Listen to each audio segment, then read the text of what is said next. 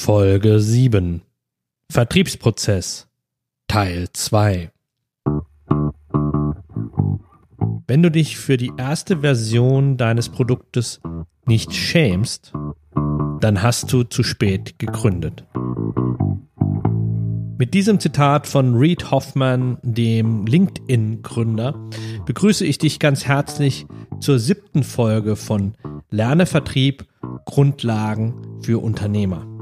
Mein Name ist Britou, ich bin Leiter von Go for Sales, der Agentur für Vertriebsentwicklung und heute widmen wir uns dem letzten der beiden Teile zum Thema Vertriebsprozess. Viel Spaß! Go for Sales! sales. Go for sales. Schön, dass du wieder eingeschaltet hast. Man muss sich das Zitat von Reid Hoffman, dem LinkedIn-Gründer, ja schon fast auf der Zunge zergehen lassen, um ähm, auch wirklich herauszufinden, was meinten er jetzt genau damit. Deswegen würde ich es einfach nochmal kurz wiederholen, langsam. Also, er sagt, wer bei der ersten Version seines Produktes sich nicht schämt, der hat zu spät gegründet. Also ergo, derjenige, der sich schämt, ja, für die erste Version seines Produktes, der macht im Grunde alles richtig. Was steckt jetzt da genau dahinter? Wir haben verschiedene Komponenten. Wir haben einmal den, ähm, den Zustand Zeit, nämlich zu spät. Ja. Wir haben die erste Version des Produktes oder der Dienstleistung, kann man auf Dienstleistung genauso übertragen und wir haben den Zustand Schämen. Und ähm, anscheinend, nach seiner Meinung, ist es gut, dass man etwas sehr früh ähm, auf den Markt bringt, dass man Produkte sehr schnell sozusagen zeigen kann und äh, vorstellen kann, ähm, was dann elementar ist, ja, und da kommen wir jetzt gleich drauf, um agil und flexibel auf die Kundenwünsche zu reagieren. Und da ist das Wort im Grunde schon gefallen, nämlich Agilität. Und agil darf man nicht verwechseln, ist nicht nur schnell. Ist nicht nur schnell irgendetwas umzusetzen, sondern ähm, agil bedeutet so viel wie flink und ähm, ja, es kommt ein blödes Wort, dynamisch, das mag ich eigentlich gar nicht. Also, aber da steckt so anpassungsfähig drin auch, ja. Ähm, flink, anpassungsfähig, flexibel in einer Form, ja.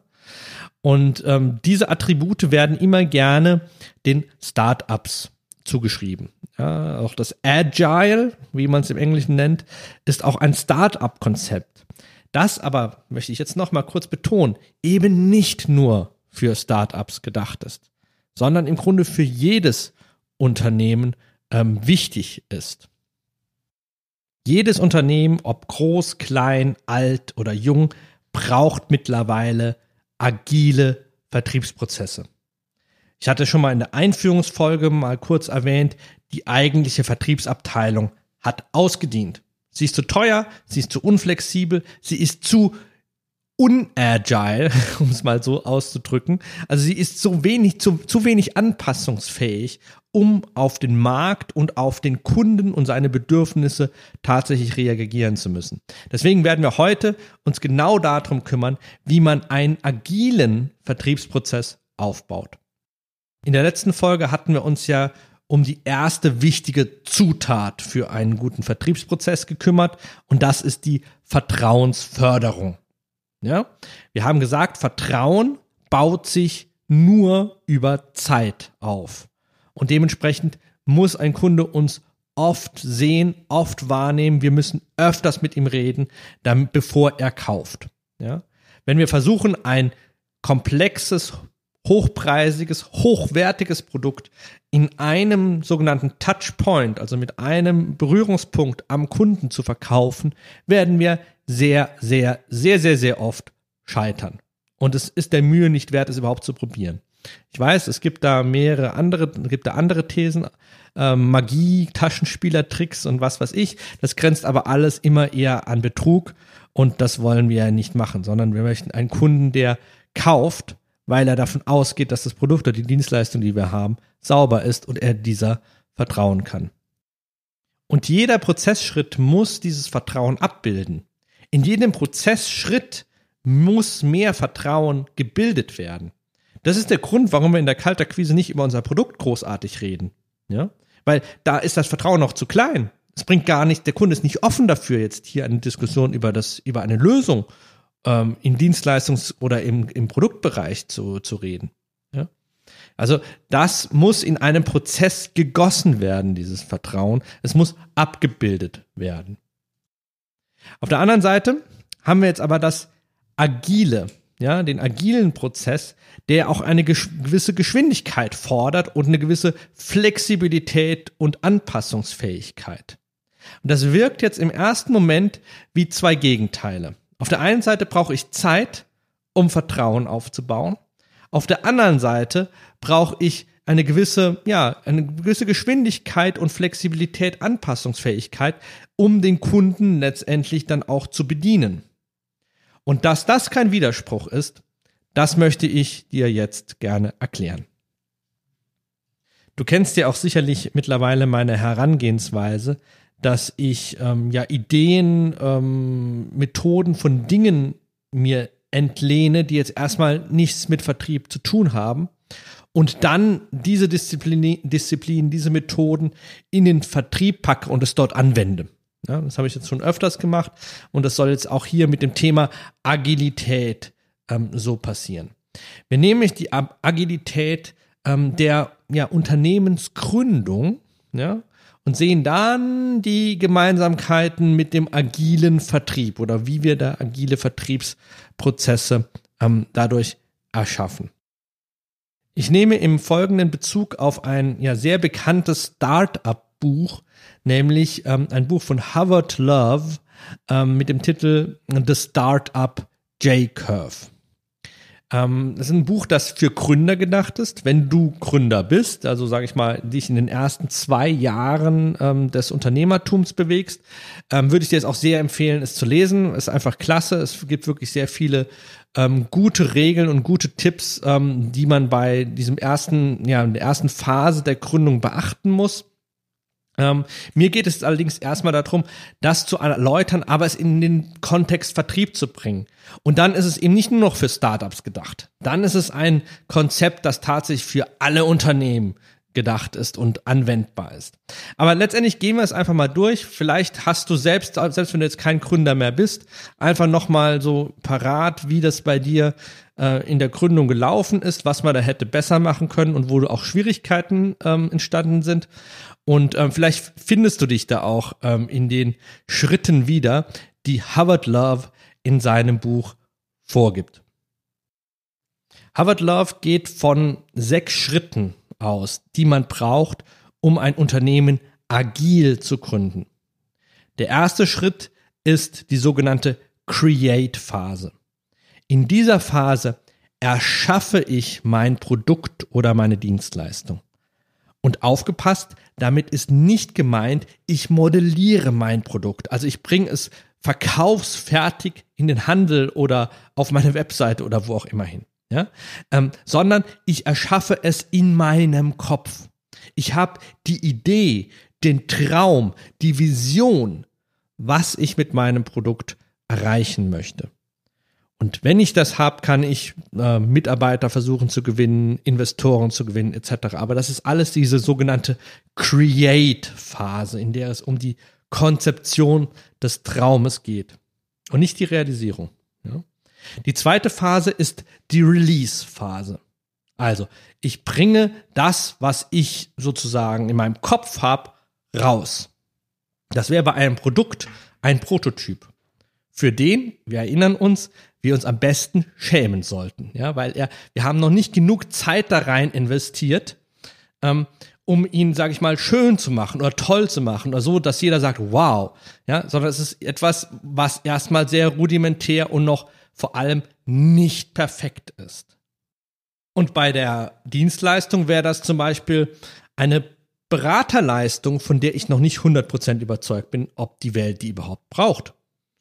Vielleicht äh, kommt diese Beratungsleistung aus ähm, eigenen Interesse. Vielleicht hatte ich irgendwann mal Beratung in diesem Bereich gesucht und gemerkt, oh, da gibt's ganz wenig. Also biete ich das jetzt mal selbst an. Dann kann es natürlich sein, dass das persönliche Interesse oder die persönliche, ähm, ja, die, das, die, der persönliche Schmerz, den ich damals hatte, äh, im Allgemeinen sich widerspiegelt und auch andere das brauchen. Vielleicht aber auch nicht. Ja? Bevor ich jetzt hier eine Webseite aufbaue oder machen lasse, die sehr, sehr viel Geld kostet und sehr, sehr viel Zeit in Anspruch nimmt und klar gesagt wird, ich mache und das und das, finde ich doch jetzt erstmal heraus, ob das auch wirklich gebraucht wird. Beim Produkt genauso. Braucht die Welt das? Deswegen mache ich hier ein Release. Ich gebe es so schnell wie möglich raus in die Welt und gucke, was kommt da zurück, bevor ich mir sehr viel Ideen über Marketing etc. mache. Die dritte Phase nennt sich Morph. Ich habe drüber nachgedacht, wie man das am besten übersetzt. Ähm, wahrscheinlich am besten mit Veränderung. Ja? Also ich habe das Kundenfeedback. Ich habe ähm, etwas äh, Meinungen dazu bekommen, wie das Produkt oder die Dienstleistung funktioniert, ob Kunden es kaufen wollen oder nicht. Also diesen hässlichen Prototypen, für den ich mich echt richtig geschämt habe, den hat tatsächlich jemand gekauft. Das gibt mir ja ein klares Signal. Ja. Dementsprechend ist die More-Phase die Phase, dass ich halt das Kundenfeedback, das ich bekomme, ich kaufe da einen Prototyp nicht, weil, ja, wichtig, um das Produkt zu verändern, so zu biegen und zu, zu, zu, zu hin zu, ähm, zu transformieren, dass der Kunde es gut findet. Deswegen ist es auch so gut gewesen, dass der, dass der erste Prototyp ähm, nicht so viel Zeit in Anspruch genommen hat, weil jetzt kann ich mir Zeit nehmen, um es so zu bauen, wie der Kunde es möglicherweise will. Und dann, wenn ich genug von diesen Kundenfeedbacks und Meinungen habe, ähm, bin ich in der vierten Phase der sogenannten Model-Phase. Also Model in Form von ich modelliere mein Produkt so, dass es auch schön ist und ich modelliere vor allem ein Businessmodell. Also jetzt ist ein guter Zeitpunkt, um mal um Umsatz sich zu Gedanken zu machen, zu Gedanken zu machen halt, ja, wie wie viel muss ich denn davon verkaufen etc. pp. Was sind denn die Preise, die ein Kunde dafür bereit ist zu zahlen? Ja, wenn ich das vorher noch nicht schon wusste, weil es ähm, eher innovatives Produkt ist, weiß es vielleicht eben nicht, wie viel der Kunde dafür bereit ist zu zahlen. Aber durch die frühe Release-Phase habe ich da das Feedback aufgegriffen und kann jetzt mit den Veränderungen in der More-Phase mein Produkt und mein Businessmodell im wahrsten Sinne des Wortes modellieren. Das sind die ersten vier Phasen von sechs und das nennt der äh, Harvard Love ähm, das sogenannte Valley of Death wahrscheinlich übersetzt Tal des Todes, ähm, will sagen, dass die meisten Gründungen innerhalb dieser vier Phasen sterben. Ähm, und auch zu Recht sterben, ja, weil wenn ich merke, dass mein Prototyp nicht kaum ange angenommen wird, ist es besser, das Businessmodell wirklich zu hinterfragen oder das Produkt zu hinterfragen. Wenn ich mit meinem Beraterprodukt überhaupt keine Resonanz bekomme, ist es äh, besser, dass ich halt denke, okay, vielleicht war das doch nur ein persönlicher Schmerz und kein allgemeiner. Ja, also dieses schnelle Feedback aufnehmen und auch sagen, okay, dann lasse ich das lieber. Sollte aber dieses Valley of Death überschritten worden sein, also wir sind aus dem Tal des Todes raus, kommen wir nämlich in die Phase, wo es jetzt anfängt, ja, ähm, ökonomisch zu werden und betriebswirtschaftlich zu werden, weil jetzt fangen wir an in der Phase 5 Scale. Also, jetzt mache ich mir Gedanken, wie skaliere ich das Ganze? Klingt logisch, ja? Also ich versuche jetzt aus dem Produkt das so zu produzieren, dass es günstig ist, ähm, in großer Masse ähm, zum Beispiel dann angefertigt werden könnte, mit wenig Aufwand, ja, äh, automatisiert möglicherweise sogar, ja, ähm, oder halt eben, wie schaffe ich am meisten Umsatz mit diesem Produkt zu machen? Das ist die große, große Frage der, der, der, der Phase Scale. Ja? Ähm, Harvard Love geht genau darauf ein, sagt, die meisten Unternehmen fangen damit an. Ja, tatsächlich. Also viele denken halt ja, wie verkaufe ich das am besten? Oder wie, äh, wie, wie, wie, wie mache ich den Skaleneffekt hier? Wie bringe ich den hier gut zum, ähm, ja, zum Vorteil, ja, von mein, zu meinem eigenen Vorteil? Und, und sind damit viel, viel zu früh. Überspringen quasi vier, ähm, vier Phasen, wollen das Tal des Todes überspringen, um zu merken, dass sie, wenn sie das tun, gerade in diesem Tal angekommen sind. Also das ist ein ganz, ganz wichtiger Punkt. Das Scale erst dann, wenn wir wissen, das will der Kunde wirklich, wirklich haben. Ja? Gut, und nach dieser Scale-Phase kommt dann die sechste Phase. Das ist eher so die, wo man sich so ein bisschen zurücklehnen kann. Das ist die sogenannte Harvest, Harvest-Phase, also die Erntezeit. Ja? Also hier kann ich mich sozusagen auf das bisschen zurücklehnen und sagen, okay, läuft. Das, was ich mir vorher gedacht habe, ähm, habe ich geschafft, an den Kunden anzubringen. Äh, das möchte der Kunde auch. Daraus habe ich ein schönes Produkt gebaut. Das habe ich geschafft, gut zu skalieren. Und jetzt ist Erntezeit. Jetzt kann ich die ganze Mühe, die ich da reingesteckt habe, ähm, das lohnt sich jetzt, dass ich das jetzt endlich auch jetzt empfangen kann. Ja, also so viel zu diesen sechs Schritten ähm, des, ähm, des, der Unternehmensgründung. Jetzt versuchen wir mal diese sechs Schritte in das einzubeziehen, was wir beim letzten Mal gelernt haben, weil da hatten wir auch verschiedene Schritte. Ja, also im Vertrauensaufbau und wie der Prozess danach gegliedert ist. Und die waren wie folgt. Der erste Schritt in diesem vertrauensfördernden Vertriebsprozess war das Erstellen der Buyer-Persona bzw. Purchase-Persona. Buyer-Persona, wenn wir noch keine Ahnung haben, wer kaufen soll, also das ein ganz neues Produkt ist, dann müssen wir erstmal eine Idee, eine Vorstellung haben von demjenigen, der kaufen würde. Und die Purchase-Persona ist konkreter, das ist nämlich diejenige, die schon gekauft hat und die wir gerne spiegeln möchten. Also Kunden, die wir mögen, die spiegeln wir und machen sie so zu unserem Käufertyp. Ja? Das heißt, diese Phase ist, wir createn, um es mal jetzt so auszudrücken, damit du weißt, auf was ich auch hinaus möchte, eine Person, denen wir was etwas, etwas verkaufen möchte. Das ist eine Konzeption. Dann in der Lead Generation, Schritt Nummer zwei, suchen wir diese Person per, zum Beispiel per Internetrecherche. Wir gucken, gibt es diese Person denn wirklich? Finde ich die? Ist die ansprechbar?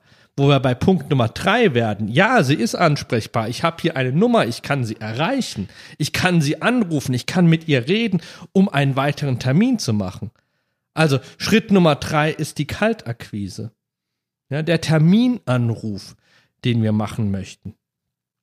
Wobei wir dann bei Schritt Nummer vier dann schon sind, das ist die Bedarfsanalyse. Der Abgleich, ob das, was wir dir bieten, auch ähm, ja irgendwo ähm, Anklang findet, ja, du es nutzen kannst, du vielleicht da sogar eine Verbesserungsmöglichkeit siehst, du siehst, wie mein Produkt besser wird, das sagst du mir, lieber Kunde. Sehr schön. In diesem Gespräch, das terminiert ist. Ja. Dann gehen wir weiter. Wir wollen, der Kunde möchte ja sehen, dass das, was er jetzt gerade besprochen hat mit mir in dieser Bedarfsanalyse in Schritt Nummer vier, dass es auch tatsächlich so ist, dass das den Tatsachen entspricht. Das heißt, er macht einen weiteren Termin mit mir, eine Demonstration. Schritt Nummer fünf. Er möchte gerne sehen, ob das auch tatsächlich so ist. Ob er dieses Produkt tatsächlich gebrauchen kann. Und wenn dem so ist, sind wir bei Schritt Nummer sechs und das ist die Erstellung eines Angebots in dem nochmal zusammengefasst wird, also Angebot nicht nur ein reiner Preis, sondern eine Beschreibung, was hast du denn jetzt bisher gesehen, warum macht das Sinn für dich, was hast du gesagt, lieber Kunde in diesem Bereich? Und ähm, das bieten wir dir an zu dem und dem Preis. Interessant, wir haben hier sechs Schritte von Harvard Love, wir haben sechs Schritte von Go for Sales. Und diese sind ja auch gut in Einklang zu bringen. Wir haben gesehen, das Lead Generation, Buyer Persona, Purchase Persona Thema, das kann man so in diese Create Phase unterbringen. Ja, das ist eine Form von ich erschaffe hier etwas. Ich konzipiere was, etwas. Meine Ideen, die ich zum Kundentypen habe, zu dem, wie verkauft wird, das lasse ich jetzt hier einfließen. Und dann gehe ich damit raus ich mache Kaltakquise. Ich biete sozusagen das Produkt oder den ersten Teaser, den Prototypen, vor dem ich mich vielleicht sogar schäme, an. Deswegen gar kein Problem, wenn ich bei Kaltakquise aufgeregt bin. Gar kein Problem, wenn ich äh, mich mal verhasple, mal das falsche Wort bringe oder möglicherweise der, der Ansprechpartner auch merkt, dass ich etwas nervöser bin am Telefon. Alles gar kein Problem, weil nach Reed Hoffman muss ich mich schämen. Ich muss mich schämen, wenn ich das mache. Ich muss mich auch teilweise auch in dieser Phase am Anfang zumindest schlecht fühlen. Das ist ein gutes Zeichen. Das ist das Zeichen, ich bin hier schnell genug, ich bin agil genug. Und genau das gleiche ist mit der Kalterquise. Kein Mensch kann mir sagen, dass er Kalterquise gemacht hat, den Hörer an die Hand genommen hat und das Herz hat den gleichen Ruhepuls, wie wenn er schläft. Nein, mit Sicherheit nicht. Jeder ist aufgeregt, jeder hat Angst. Wir rufen einen wildfremden Menschen an. Natürlich ist man da aufgeregt. Aber jetzt mit diesem Satz von Reed Hoffman, den ich auf, der natürlich auf ein Unternehmen gemünzt ist, aber ich bringe den jetzt einfach mal in den Vertrieb, möchte ich dir einfach Mut machen zu sagen, das ist normal. Das gehört dazu. Ganz im Gegenteil, es ist sogar ein gutes Zeichen. Hauptsache, du machst es. Hauptsache, du gehst mit diesem Produkt, Produktablauf, Prozessablauf raus. Geh auf die Straße und bring es auf die Straße. Und das ist die Release-Phase, die eigentliche Kaltakquise. Jetzt haben wir die Kaltakquise gemacht und du weißt ja, wir werden nicht zu sehr ins Detail gehen, was unsere Produkte angeht, weil wir das nämlich an einem anderen Termin machen möchten, was ja wieder vertrauensfördernd ist. Deswegen machen wir das so. Ähm, aber diese Bedarfsanalyse, die dann kommt, dieser weitere Termin, ja, was ist denn das von Howard Love in seinem Modell? Ganz klar. Das ist die Morphphase. Hier bekomme ich nämlich Feedback vom Kunden ähm, was er denn jetzt zum Beispiel will. Wenn ich zum Beispiel etwas sage, ja, ähm, lieber Kunde, das und das und das, was brauchst du denn da? Und der Kunde sagt, ich brauche das.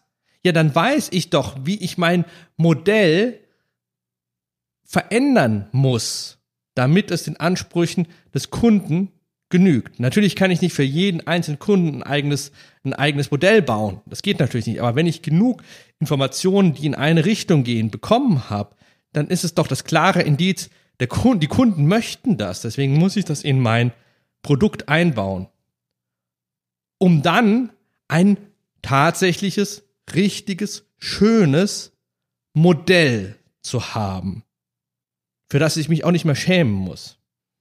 Was wiederum so ein bisschen die Demonstration darstellt. Und mit Demonstration, jetzt wirst du sagen, ja, gerade wenn ich ein, ein, ein, ein, ein, ein, Produkt habe, für das ich mich ja eigentlich schäme, wenn ich das demonstriere, ja, die Demonstration kann ja trotzdem schön sein.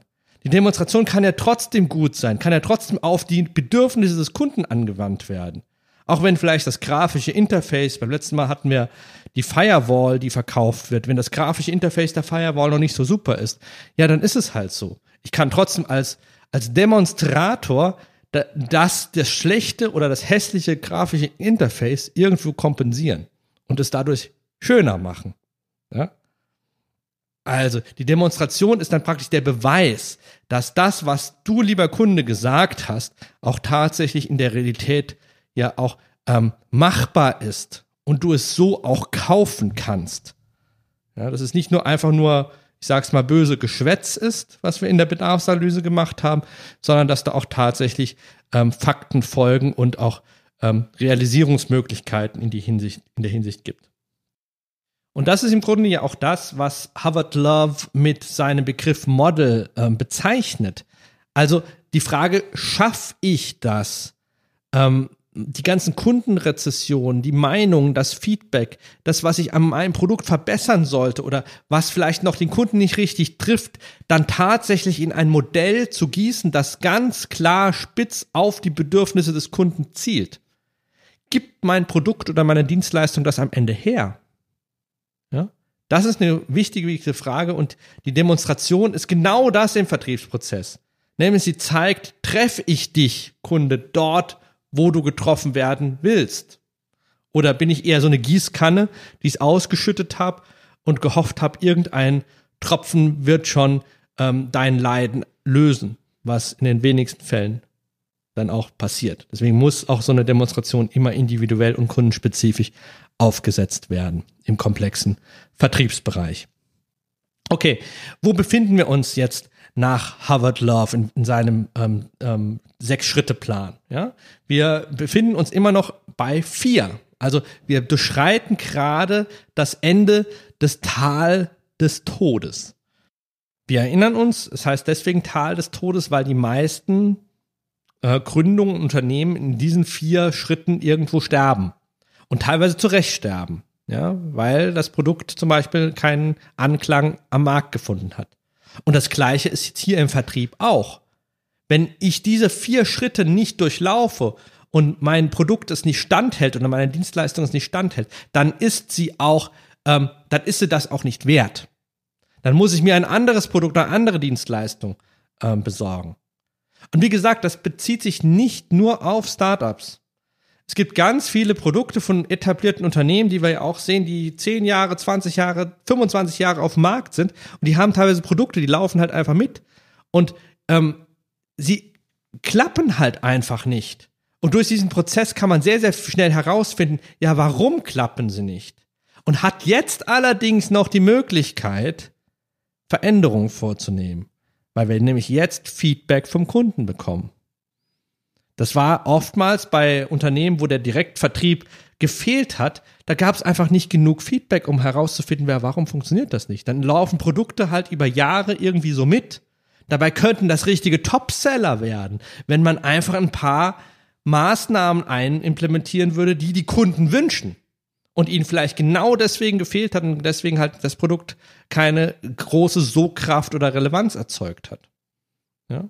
Also wenn wir diese vier Schritte im Vertriebsprozess durchlaufen, kriegen wir Feedback über unser Produkt, haben die Möglichkeit, Veränderungen vorzunehmen und möglicherweise auch eben den Tod des Unternehmens, ja, der in diesen vier Schritten halt nämlich normalerweise passiert, im Vertrieb eben nicht zu schaffen, dadurch Unternehmen zu retten. Äh, war ein bisschen kompliziert, aber äh, vielleicht, vielleicht hast du das jetzt verstanden. Also was ich gemeint habe, ist, dass obwohl ein Unternehmen in Schwierigkeiten ist, dass man durch den Direktvertrieb auch plötzlich Maßnahmen ergreifen kann, dass das Produkt wieder funktioniert. Das war im Grunde das, was ich damit gemeint habe. Okay, gut. Das heißt, wir, die nächste Schritt wäre Scale und auch den Vertriebsprozess können wir skalieren. Wenn wir nämlich merken, das Produkt find, findet Anklang, wir, ähm, ähm, wir haben das Produkt möglicherweise auch verändert, dass es besser funktioniert, ja, dann kann man nicht nur das Produkt skalieren und verändern, sondern man kann auch den Vertriebsablauf, die Vertriebsprozesse skalieren. Man kann nämlich plötzlich mehr Mitarbeiter einstellen. Also den Vertrieb zu skalieren bedeutet, dass man mehr Mitarbeiter hat. Ja, also vielleicht hast du, das ist auch unsere Empfehlung von der Agentur, wenn man direkt Vertrieb startet, nicht groß aufbauen, nicht ein riesen Overhead mit Abteilungsdenken zu etablieren, weil das ist ganz, ganz schwierig, sondern du möchtest ja auch eine gute Feedbackkette zu deinen Mitarbeitern zu haben. Deswegen finden wir immer gut, mit einem Mitarbeiter anzufangen. Der kann nämlich dir als Unternehmer am besten ähm, ja Feedback geben, sagen, wo, was läuft, was läuft nicht. Und wenn es dann läuft, ja, dann nimmt noch einen zweiten, dritten, vierten, fünften, sechsten, siebzigsten Vertriebsmitarbeiter, der Direktvertrieb macht. Mhm. Das heißt also, wenn dieser, wenn dieses Tal des Todes durchstanden ist, bedeutet das, dein Produkt funktioniert und dein Prozess funktioniert. Und dann ist die logische Konsequenz mehr Mitarbeiter. Vorher nicht. Also fang mit ein bis zwei Mitarbeitern an, nicht mehr, und skalier das dann hoch, wenn dieser Vertriebsprozess, wie wir ihn jetzt ähm, besprochen haben, dann auch ähm, funktioniert. Und wenn du es jetzt geschafft hast, deinen Vertrieb zu skalieren, also deine Personalstruktur organisch und gesund aufgebaut hast, ja, dann kannst du zur Ernte schreiten. Dann ist Erntezeit. Nämlich du hast jetzt auch plötzlich einen Vertrieb und Vertriebsmitarbeiter, die sprechen mit dem Kunden direkt und verkaufen dadurch, bekommen allerdings auch ganz viel Feedback, Verbesserungsvorschläge, neue Bedürfnisse mit, die sie dann halt eben an die Entwicklungsabteilung des Produkts oder an die Projektleiter der, der Dienstleistung weitergeben und dadurch dein Produkt wieder verbessern oder deine Dienstleistung. Das bedeutet, deine Leistungen werden besser, Dadurch verkaufen sie sich auch wieder besser. Und es ist im Grunde eine Spirale des Erfolgs, die du dadurch geschaffen hast, dass du einen Direktvertrieb agil eingesetzt hast. Hui, das waren jetzt schon wieder viele Inhalte, die heute durchgenommen wurden. Ähm, ja, du verstehst sicherlich, warum ich das Thema Vertriebsprozesse in zwei Teile aufgeteilt habe. Äh, es ist schon sehr komplex und man muss es vielleicht sogar nochmal sich anhören, um ähm, das komplett zu verstehen. Aber ich denke, auch schon beim ersten Hören ähm, sind äh, einige Dinge klar geworden. Mir ist es halt wichtig, dass man in das Thema Vertriebsprozess die zwei elementaren Inhalte, nämlich das eine ist Vertrauen, das andere ist Agilität, zusammen hineinbringt. Und das sehe ich halt äh, zurzeit auf in, in, der Literatur, in anderen äh, Vertriebskonzepten momentan noch zu wenig. Dementsprechend bin ich da jetzt so explizit auch darauf eingegangen. Auf der einen Seite braucht der Kunde Zeit, um Vertrauen aufzubauen. Die Zeit müssen wir ihm geben, die Zeit müssen wir einplanen, konzipieren, in einen Prozess bringen. Das muss allerdings nicht im Gegensatz stehen zu, ich möchte schnell Feedback von dir, lieber Kunde. Ich möchte schnell wissen, ob das, was ich jetzt hier konzipiert habe, auch in der Realität funktioniert.